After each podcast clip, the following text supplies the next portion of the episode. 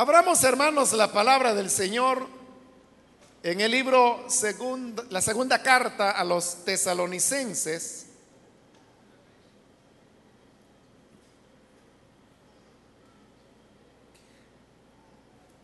Es la carta que estamos estudiando los días lunes y ya estamos bastante cerca del final. Vamos a leer ahora en Segunda de Tesalonicenses capítulo número 3 del versículo 6 en adelante. Hermanos, en el nombre del Señor Jesucristo, les ordenamos que se aparten de todo hermano que esté viviendo como un vago y no según las enseñanzas recibidas de nosotros. Ustedes mismos saben cómo deben seguir nuestro ejemplo. Nosotros no vivimos como ociosos entre ustedes, ni comimos el pan de nadie sin pagarlo al contrario, día y noche trabajamos arduamente y sin descanso para no ser una carga a ninguno de ustedes. Y lo hicimos así, no porque no tuviéramos derecho a tal ayuda, sino para darles buen ejemplo. Porque incluso cuando estábamos con ustedes, les ordenamos, el que no quiera trabajar, que tampoco coma. Nos hemos enterado de que entre ustedes hay algunos que andan de vagos, sin trabajar en nada, y que solo se ocupan de lo que no les importa. A tales personas les ordenamos y exhortamos en el Señor Jesucristo que tranquilamente se pongan a trabajar para ganarse la vida. Ustedes, hermanos, no se cansen de hacer el bien. Amén. Hasta ahí dejamos la lectura. Pueden tomar sus asientos, por favor, hermanos.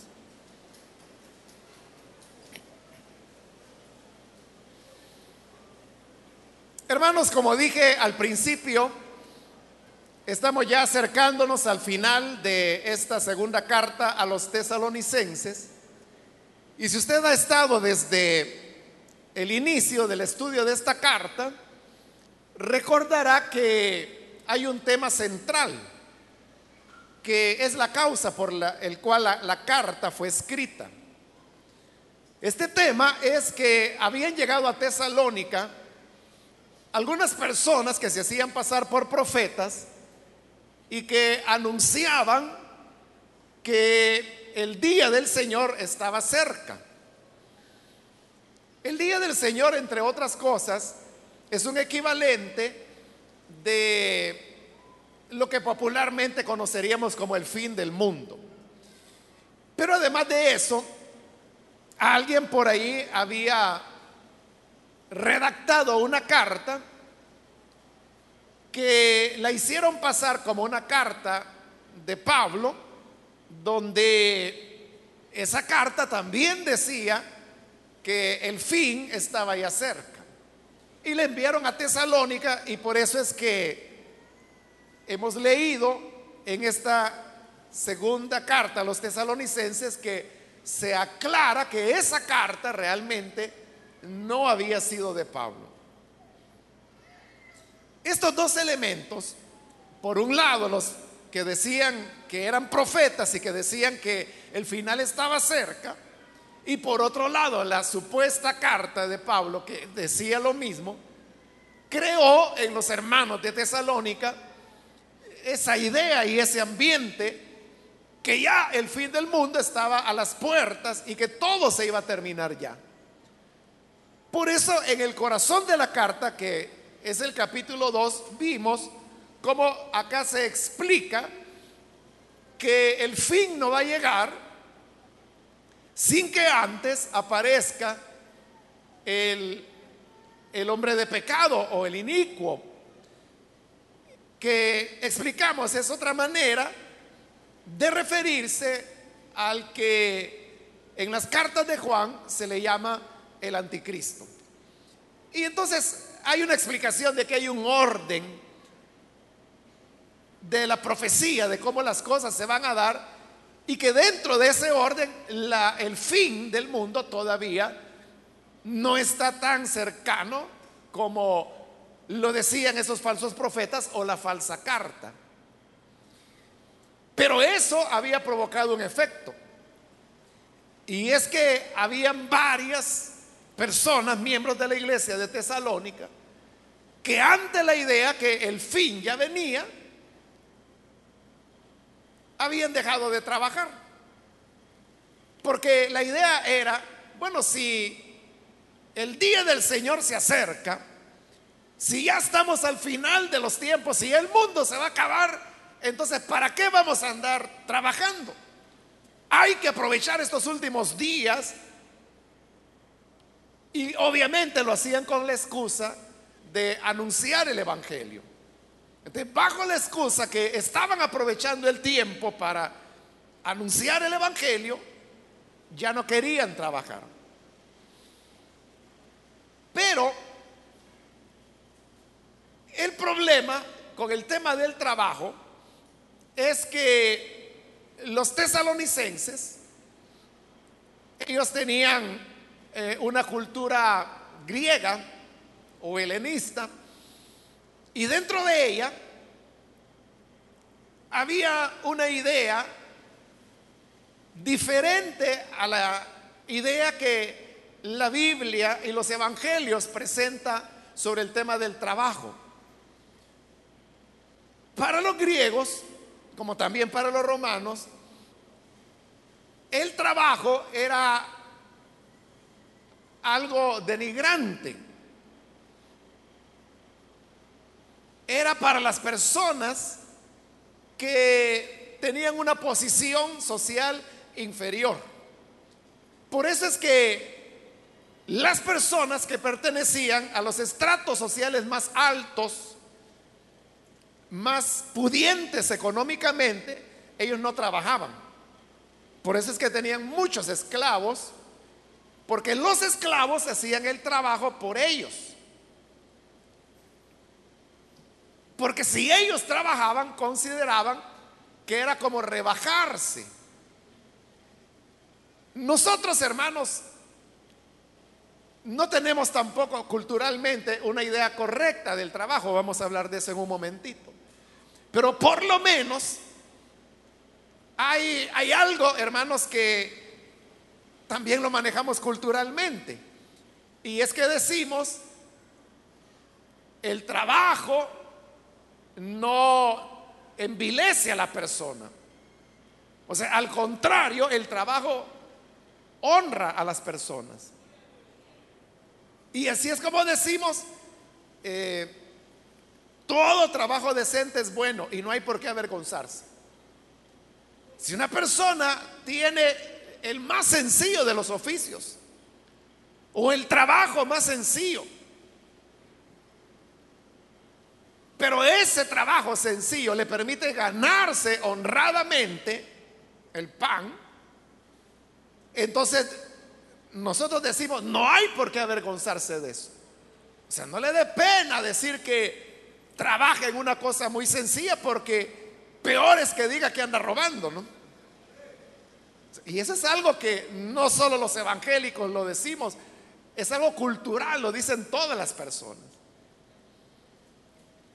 Entre los griegos no era así. Y tampoco entre los romanos. Para ellos el trabajar era algo que denigraba a la persona. Ahora, no solamente estaban los las personas más pudientes que no trabajaban por el mismo hecho de que eran adinerados. Pero también estaban lo que hoy nosotros llamaríamos los intelectuales, como los médicos, los poetas, los escritores, los historiadores, Es decir, aquellos que, o los oradores, los artistas, todos aquellos que desempeñaban alguna tarea de carácter artístico o cultural o intelectual, igual eran personas, eh, muchos de ellos, la inmensa mayoría no tenían recursos económicos, pero ellos tampoco trabajaban, por la misma idea que pensaban que el trabajo era algo que no era para maestros como ellos. Entonces, ¿qué hacían ellos para poder vivir? Lo que hacían es que se buscaban algún patrocinador. Es decir, buscaban a un hombre o una familia rica que los patrocinara y patrocinarlos significaba que se iba a encargar de, de su mantenimiento, de su comida, de sus necesidades. ¿Y qué ganaba la persona rica con estar patrocinando a un poeta, por ejemplo, o a un historiador? Bueno, lo que ganaba era reputación. Porque así como una persona adinerada pudiera jactarse que tiene cuatro vehículos de lujo y dice, bueno, este lo uso para los domingos, este lo uso para ir a trabajar, este lo uso para salir. Es una manera de jactarse de su riqueza. De igual manera, en la antigüedad ellos se jactaban y entonces decían, tengo a un poeta, tengo a un historiador, y estos intelectuales, sus obras, las dedicaban a, sus señores. Creo que la mayor parte de los que están acá han oído hablar de Flavio Josefo, el famoso historiador judío que escribió, bueno, dos obras principales, ¿no? Las más conocidas.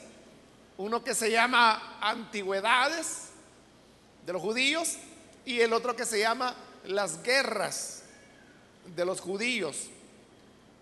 Son obras que de alguna manera interesan al pueblo cristiano porque eh, abarca los periodos bueno, en el caso de antigüedades va desde la creación, desde Génesis hasta el año 70, la destrucción de Jerusalén. Y en el caso de las guerras de los judíos, precisamente se narra las guerras de los judíos, incluidas las que se dan en lo que se llama el periodo intertestamentario. Es decir, ese espacio de más o menos 400 años que hubo entre el Antiguo y el Nuevo Testamento. Pero también se narran las guerras que se produjeron después de finalizado el Nuevo Testamento y cuando viene la caída de Jerusalén en el año 70. O sea, todo eso está en la guerra de los judíos. Entonces, Josefo es un hombre que realmente él se vendió a los romanos. Y quien lo compró como esclavo fue un romano que precisamente se llamaba Flavio. Y por eso es que Josefo, en, en, honor a su amo, que lo había comprado y que lo patrocinaba por ser su esclavo, lo había comprado como historiador. En honor a él, es que Josefo toma el nombre de su amo y por eso se le conoce en la historia como Flavio, que era el nombre de su amo, Josefo, que era su nombre judío. tiene un nombre romano y un nombre hebreo. Flavio Josefo. eso es lo que permitía a personas como Josefo de ponerse a escribir esas grandes obras. O sea, porque su trabajo era de historiador. Ese es el problema que en nuestros países afronta toda persona que va a realizar una obra de carácter cultural, porque en nuestro país eso se valora muy poco. Por eso es que muy pocos jóvenes quieren ser pintores. porque dicen, bueno, yo, no voy a comer de eso. Y tiene razón, ¿verdad? O alguien dice, bueno, a mí me gustaría estudiar violín. Alguien quiere ser violinista, pero ¿por qué no lo hace? O sea, porque las opciones de trabajo podrán ser, pues tocar en como violinista en la orquesta sinfónica, o si logra destacar puede ser un concertista, pero igual eso es algo que, al menos aquí en el país, o sea, ¿quiénes son las personas que pagan por ir a escuchar un concierto de, de violín y orquesta? O de un cuarteto de cuerdas. Dígame usted cuántas veces ha ido al teatro a escuchar un cuarteto de cuerda. O cuando ha ido a ver una exposición de pintura. O peor aún, ¿verdad? Cuando ha comprado una, pintura para tenerla en su casa. O sea, no estoy hablando de las pinturitas que venden en el mercado de artesanía. Esa es otra cosa, es una artesanía. Le estoy hablando de pinturas de pintores de verdad. Sin despreciar pues a los hermanos y hermanas que trabajan en las artesanías, pero es otra cosa, son cosas diferentes. Entonces, estos muchachos se sienten frustrados y entonces no les queda más que hacer lo que todos hacen. Ingeniería en sistemas, leyes y lo mismo, o sea, lo que todo el mundo estudia y de lo cual está saturado ya El Salvador.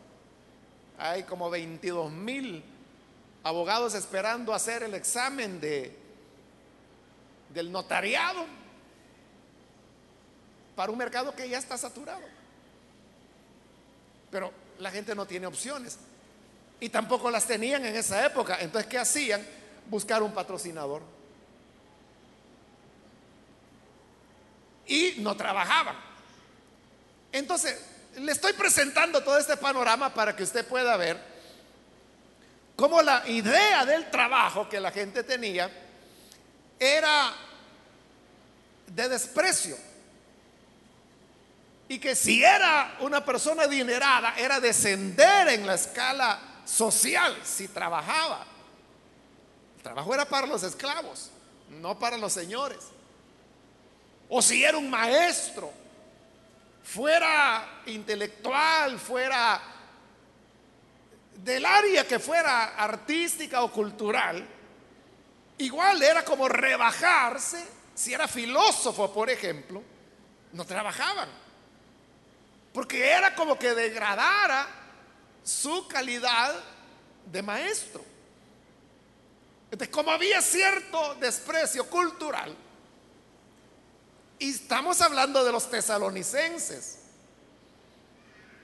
ellos tenían esos conceptos.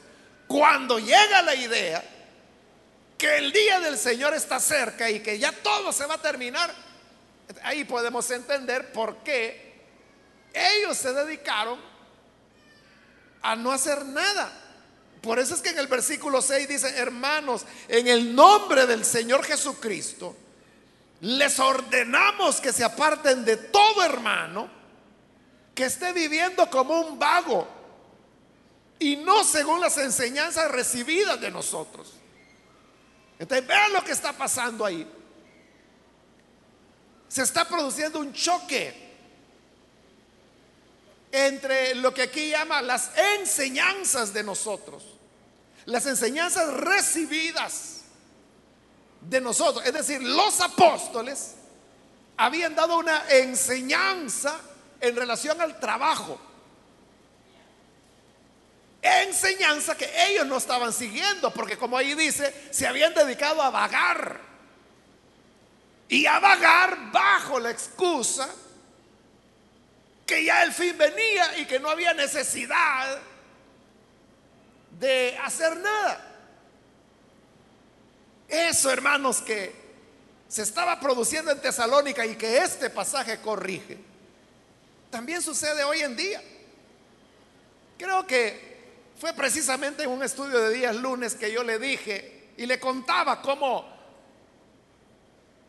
bueno, yo, conocí varias personas, jóvenes, familias enteras, que bajo la idea de que Cristo ya viene.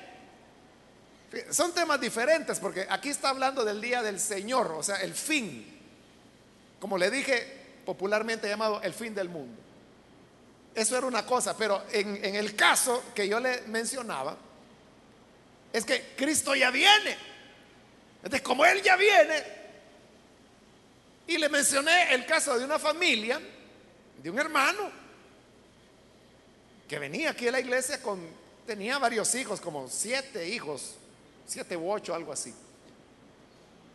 A ni uno mandó a la escuela.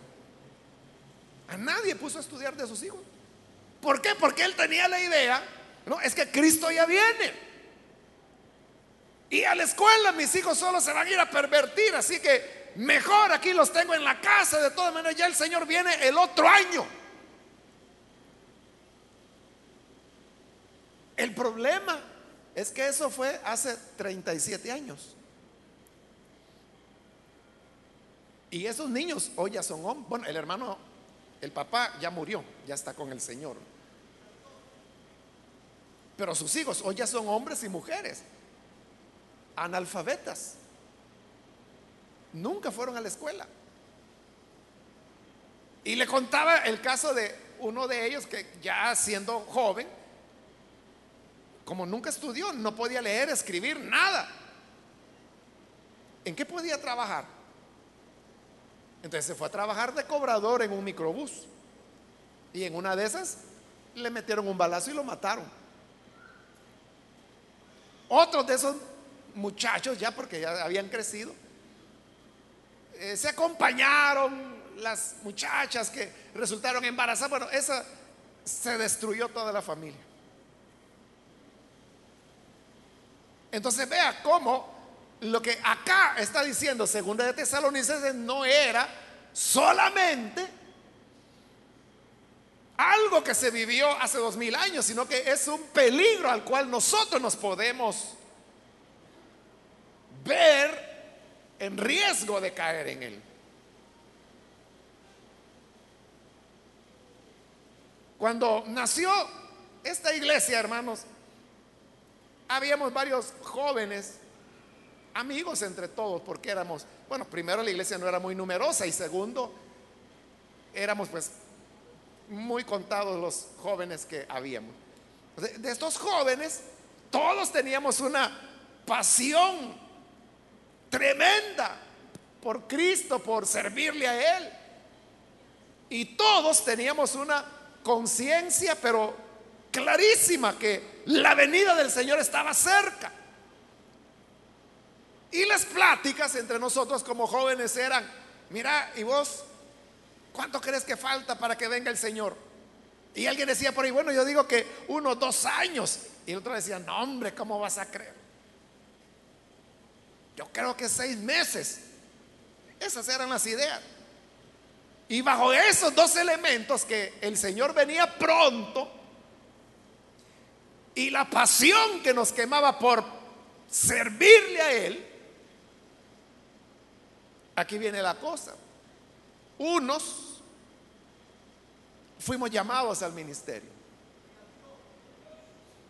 Y hay aún todavía, o sea, muchos de los buenos pastores de nuestra misión son de esa época. Pero hubo otros que se sintieron llamados, lo cual es otra cosa. Una cosa es ser llamado, otra cosa es sentirse llamado. Se sintieron llamados y con deseos de servir al Señor. Y vean lo que hicieron. Abandonaron sus estudios. Porque la idea es, no, hay, hay que vivir por fe. Y eso era verdad. Yo también me fui a vivir por fe. Pero cuando el Señor me llamó, y usted sabe que cuando Dios llama a alguien, el Señor no lo suelta nunca.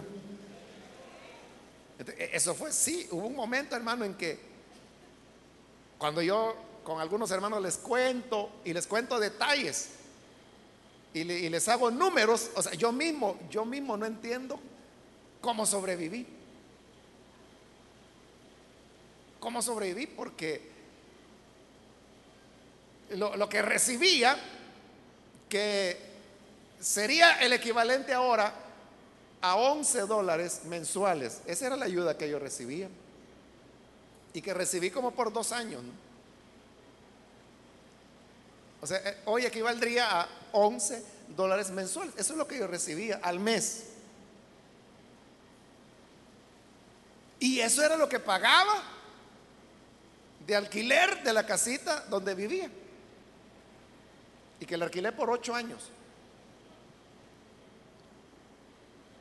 Y yo no tenía más ayuda ni más ingreso que eso.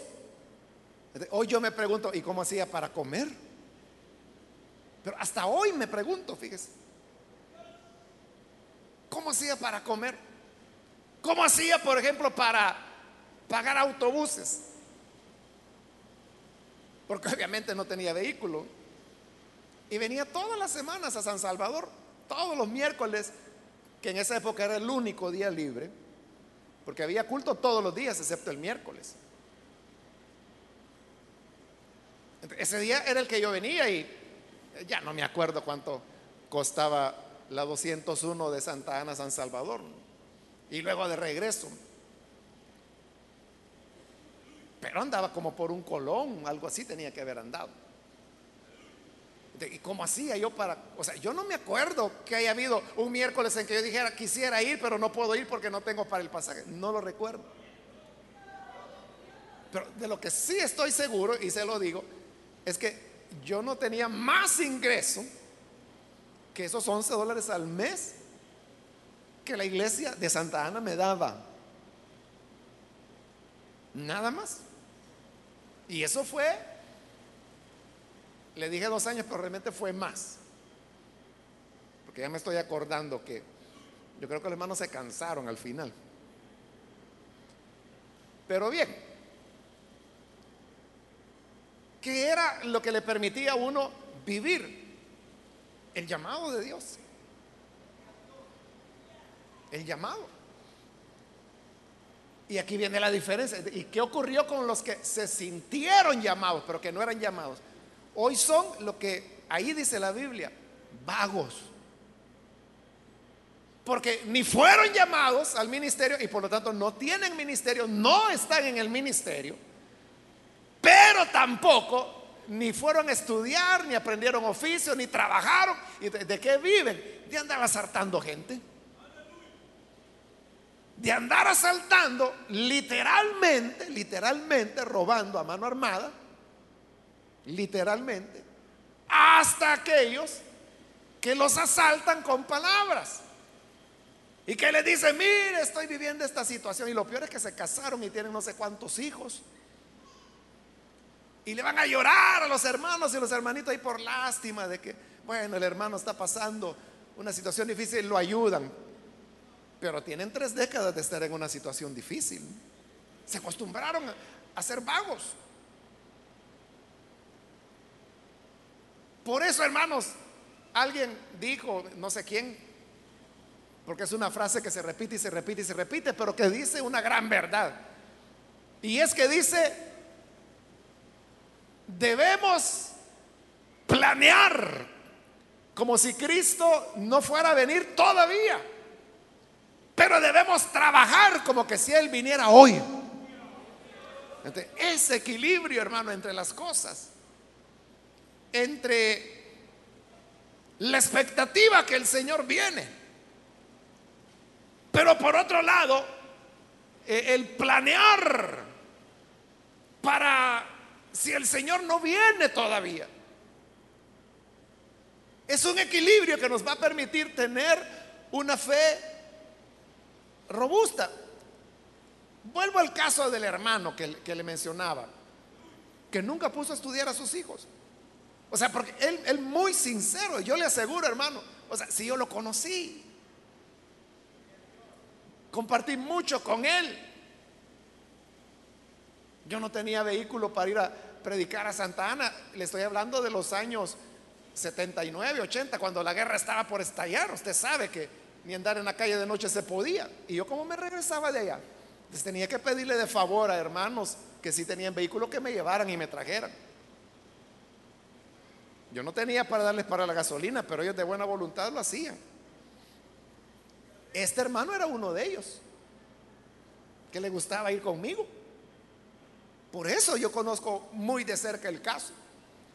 Y por eso yo le digo, era un buen hermano. era un hermano trabajador, muy espiritual. Recuerdo perfectamente que una de las sanidades más palpables que yo he visto en mi vida cristiana fue por una oración que él hizo sobre una hermana que estaba enferma. Yo fui testigo de eso, yo lo vi. O sea, vi a la hermana enferma, lo vi a él orando y vi a la hermana levantarse y esa misma noche en el culto estaba ya ella, después de haberse estado muriendo. eso era ese hermano. Pero en esa sinceridad, él dijo, bueno, ¿para qué voy a poner a estudiar a mis hijos si Cristo ya viene? Si yo le hubiera dicho en esa época, fíjese hermano, que van a pasar 37 años y él todavía no haber venido, yo creo que me hubiera abofetejado y me hubiera dicho, carnal, incrédulo, y bla, bla, me hubiera tenido ahí, hereje y no sé qué otras cosas me hubiera dicho. Pero esa fue la verdad. Claro, yo nunca le dije nada porque yo mismo tenía esa expectativa. Él nunca pensó que iban a pasar décadas y que el Señor todavía no iba a venir.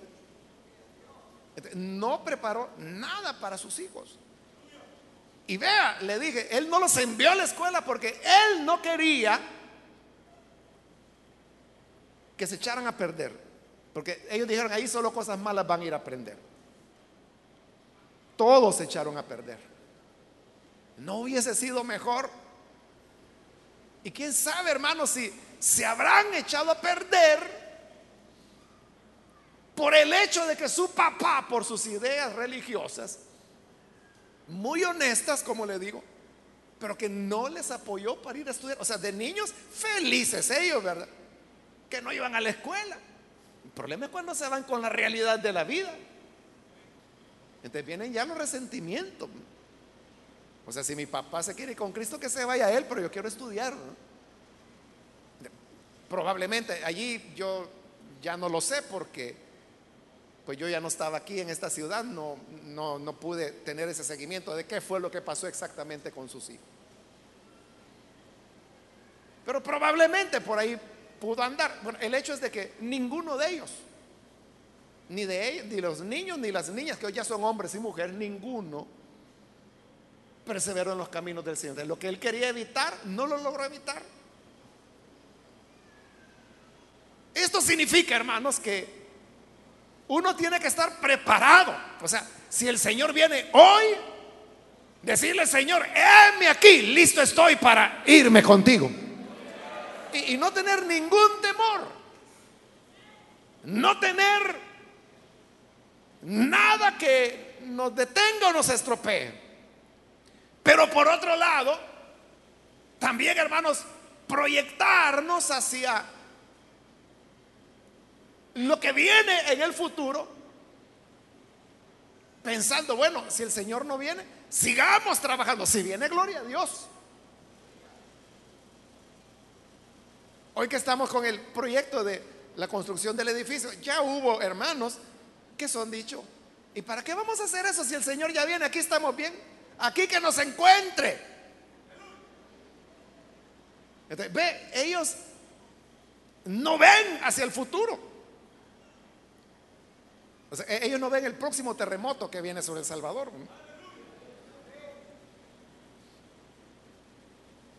Que se necesita un edificio de verdad. Ahora, si estamos en la construcción y si en eso viene el Señor, gloria a Dios, que venga. No hay problema, siempre nos lleva.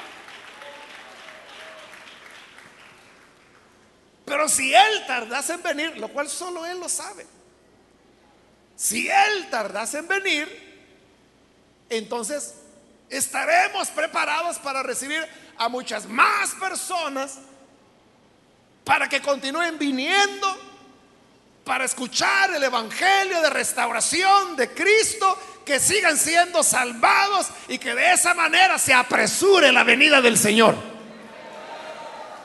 De otra manera, no haríamos nada, hermano. O sea, no haríamos nada. O sea, caeríamos en lo que dice aquí la escritura, en la categoría de vagos. Y es lo que dice, hermanos, en el nombre del Señor, apártense de esos que la pereza es contagiosa. Les ordenamos que se aparten de todo hermano que esté viviendo como un vago y no según las enseñanzas recibidas de nosotros. Porque la enseñanza bíblica sobre el trabajo le decía que es diferente.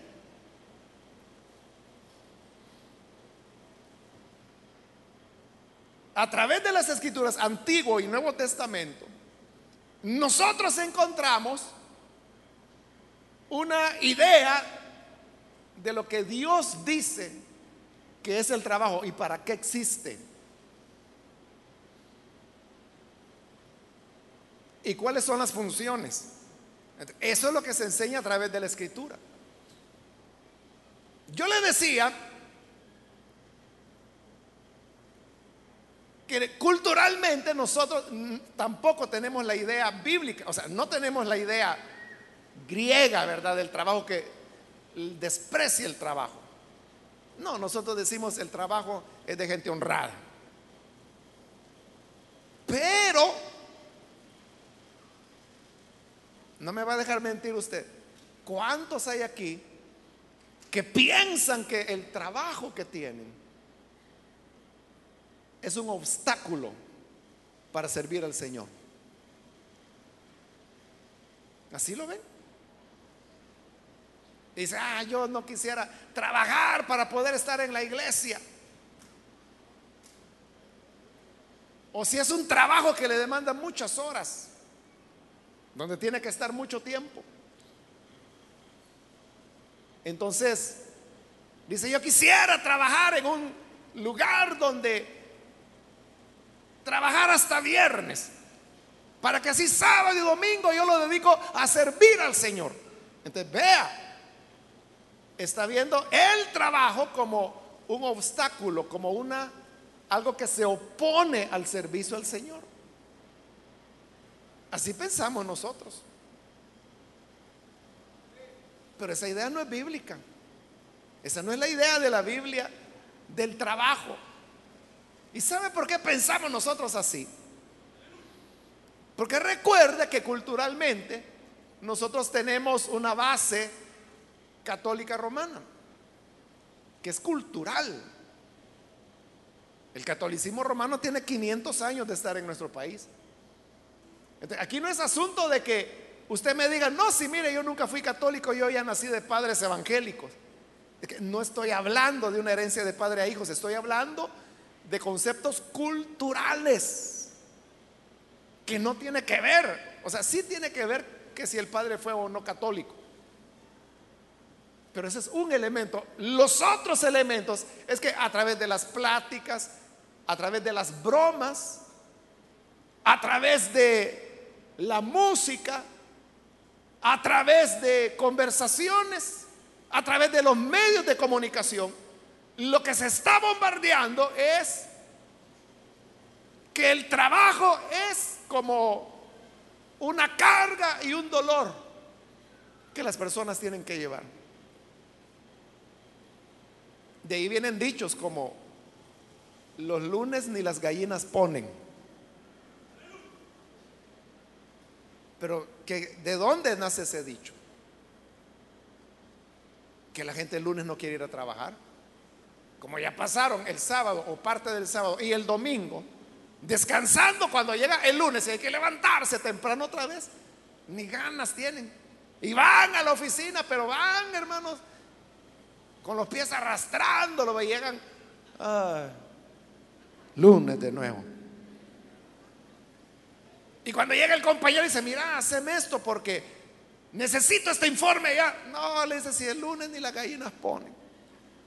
O sea, está rechazando el trabajo. ¿Y eso de dónde lo sacamos? Es cultural. Vean las personas que se ganan la lotería una buena cantidad de dinero. lo primero que dicen es yo, a partir de eso yo no vuelvo a trabajar. No vuelvo a trabajar.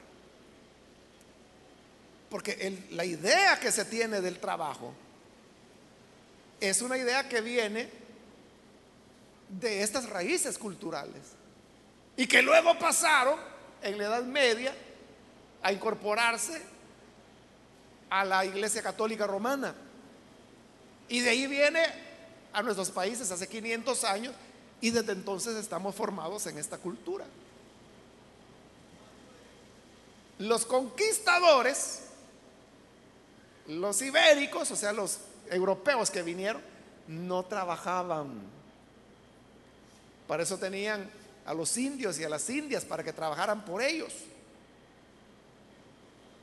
No trabajaban, porque lo consideraban denigrante.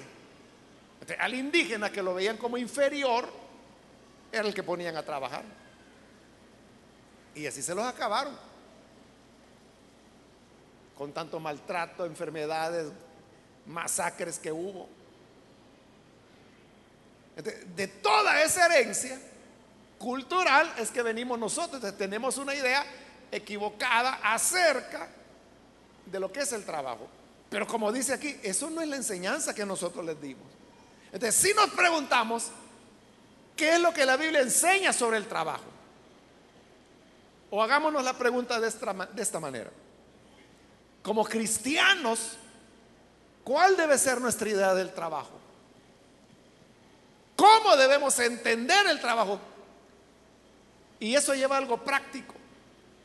¿Qué clase de trabajadores debemos ser como cristianos? Porque aquí dice que hay una enseñanza. Porque está diciendo, estos vagos no andan conforme a la enseñanza que les dimos. Hay una enseñanza sobre el trabajo. Si usted tiene interés en saber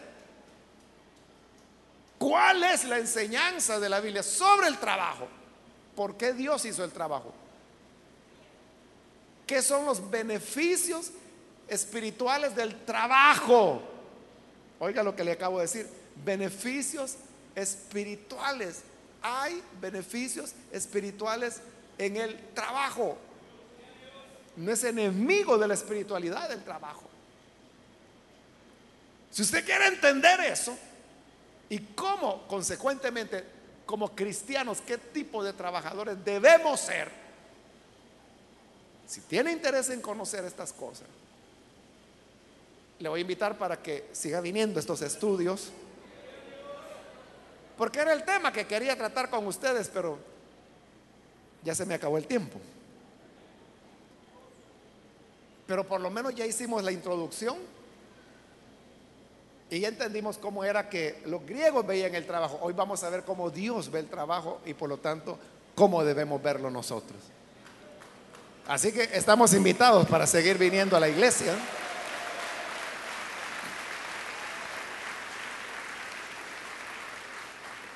Siga viniendo para aprender, siga viniendo al seminario, porque eso es la iglesia.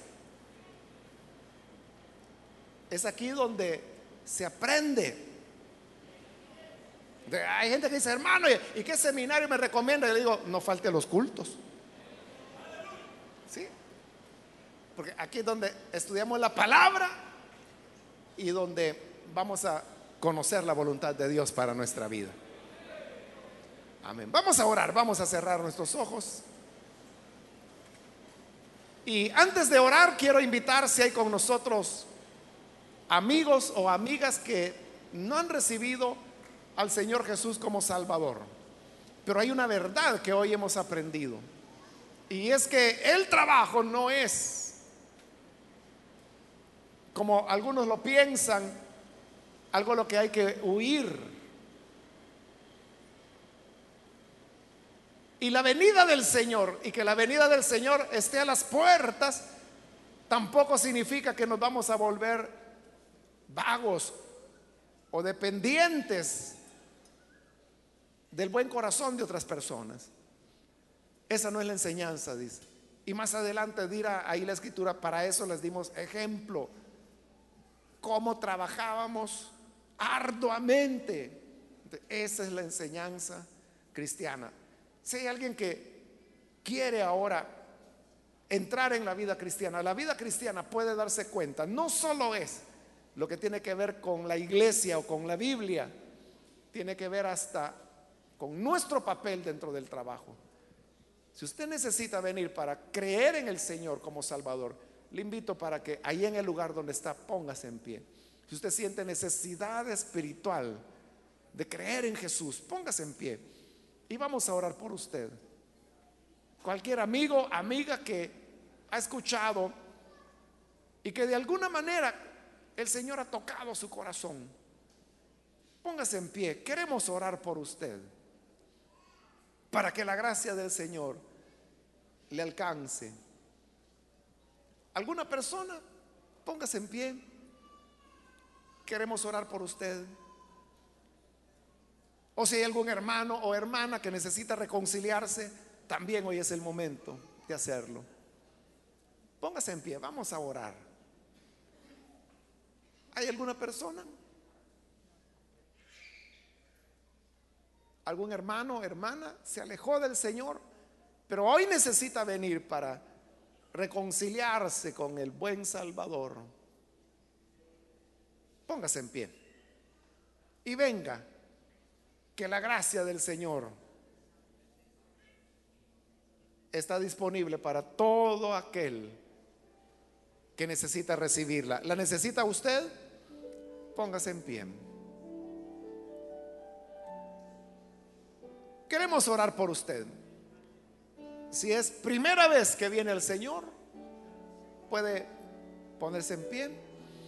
Muy bien, aquí hay una persona, Dios le bendiga. ¿Alguien más? Póngase en pie. O si va a reconciliarse también, puede ponerse en pie para que oremos por usted. ¿Hay alguien más?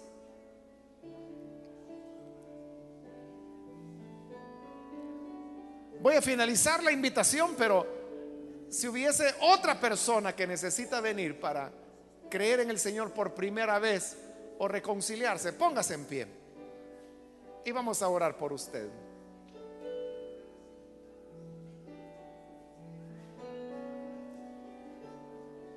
A usted que nos ve por televisión también le invito para que se una con nosotros, con estas personas que están aquí al frente, reciba al Señor en su corazón.